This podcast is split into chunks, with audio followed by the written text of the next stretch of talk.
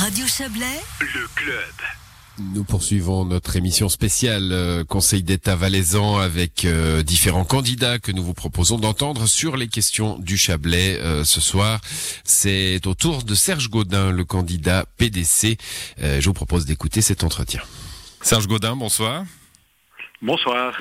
On a beaucoup parlé dans cette campagne, on en parle encore, hein, de la possibilité ou non du Haut-Valais de conserver deux élus au gouvernement. On ne parle pas du Chablais, on en parle peu en tout cas. Euh, Chablais qui n'a pas d'élu euh, au Conseil d'État depuis 2013. C'est pas grave, c'est moins grave? Non, au contraire, je pense que l'ensemble des régions euh, périphériques doivent être représentées. Parfois, on parle des régions périphériques de montagne, dont j'en fais partie. Mais c'est vrai que le Chablais, c'est une, euh, c'est une région qui est très dynamique au niveau, au niveau culturel, industriel, économique. Et c'est vrai que le Chablais mérite tout autant que d'autres régions un représentant au Conseil d'État. On, parle de, capacité de mobilisation, hein, c'est ce qui manque dans le Chablais?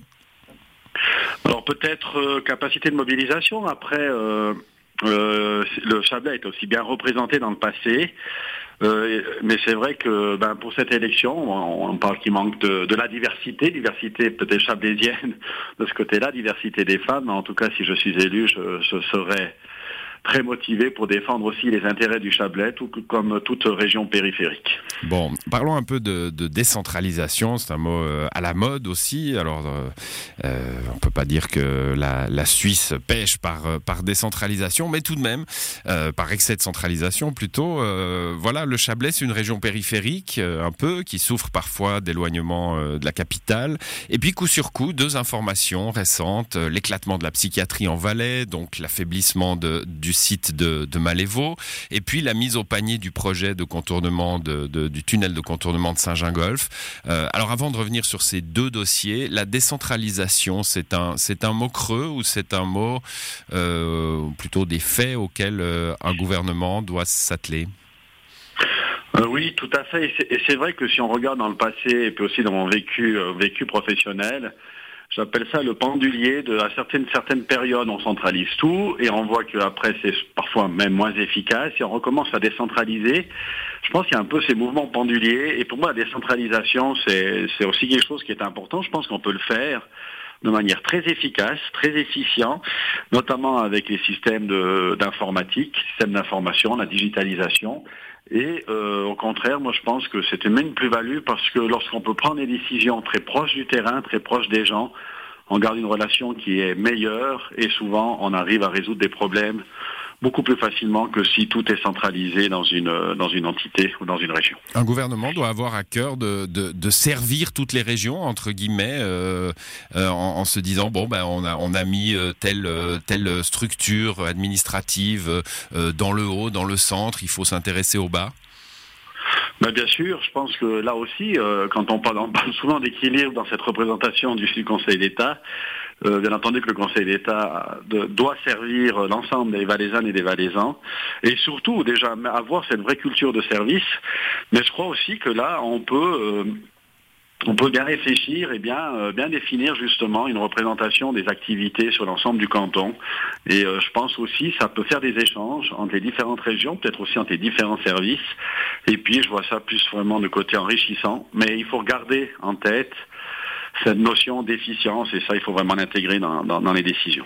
Parlons euh, de, de Malévo, hein, de cette stratégie sur la psychiatrie qui a été euh, dévoilée par le, canton du Valais. Alors si j'écoute ce que vous venez de nous dire, hein, aller au plus près du terrain, ça plaiderait pour cette stratégie qui veut aller au plus près des malades, qui veut, euh, là encore, décentraliser d'une certaine façon, mais ça, fragilise ce site de Malévo qui a une longue tradition, qui a une longue expérience et, une renommée aussi en matière de soins psychiatriques psychiatrique. Quelle est votre, euh, votre position là-dessus? Moi, tout d'abord, à titre personnel, j'ai des connaissances, et même des gens très proches, qui ont, qui ont qui ont, qui ont, bénéficié de ce service de très haute qualité à Montaix. Moi, je pense qu'il faut, il faut vraiment garder ce centre euh, psychiatrique euh, fort en, Valais, mais alors, pardon, à, à.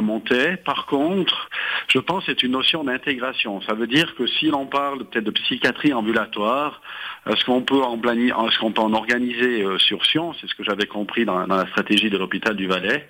Je ne suis pas rentré dans le détail, mais moi je pense que comme tout patrimoine euh, patrimoine d'activité que l'on a depuis de nombreuses années, moi je suis plutôt pour les consolider et puis pour les maintenir. Parce qu'il y a un savoir-faire qui est là et puis il faut, il faut le garder. Bon, je vous ai parlé aussi avec mes deux exemples de, de Saint-Gingolf et de son projet de contournement, tunnel de contournement. Alors il y avait une stratégie là aussi, euh, c'était la H144, c'était le contournement des Évouettes qui est en cours de, construction. Et puis à suivre Saint-Gingolf et, et Port-Valais pour, euh, bah, pour défaire ce nœud ce nœud de circulation euh, du Haut-Lac. Euh, là, la, nouvelle vient de tomber. Hein. On, passerait à côté de, ce tunnel euh, de contournement de Saint-Gingolf. La nouvelle passe assez mal dans le Chablais. Quel est votre point? Oui, je, peux, vraiment comprendre que lorsqu'on prend ce type de décision, elles sont, elles sont, euh, sont pas toujours faciles.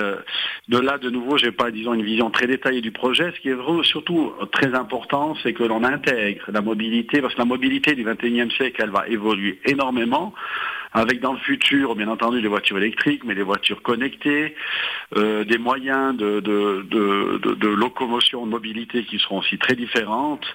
Euh, en tout cas, ce qui est vraiment important pour moi, c'est que si ce, contournement n'est pas plus n'est plus planifié, il faut vraiment assurer un service de transport public euh, de très haute qualité pour que pour que ben, les gens de la, région puissent en bénéficier et puis puissent justement vivre de, de, manière de qualité pour pour chaque déplacement et chaque euh, oui, et chaque euh, pour leur mobilité. Mmh. Bon, ça, me permet de, rebondir sur un des arguments du Conseil d'État qu'on peut entendre, hein, c'est de dire bon, finalement, la, le, tout bagnole, le tout voiture n'est plus euh, n'est plus une option sérieuse de transport public. Euh, il faut penser euh, transport en commun, c'est ça l'avenir. Vous vous partagez ce point de vue? Alors moi j'ai peut-être une vision un petit peu différente et peut-être un peu plus euh, même futuriste, mais euh, pour moi je pense même qu'à euh, moyen terme on pourra fusionner peut-être les transports publics et les transports privés.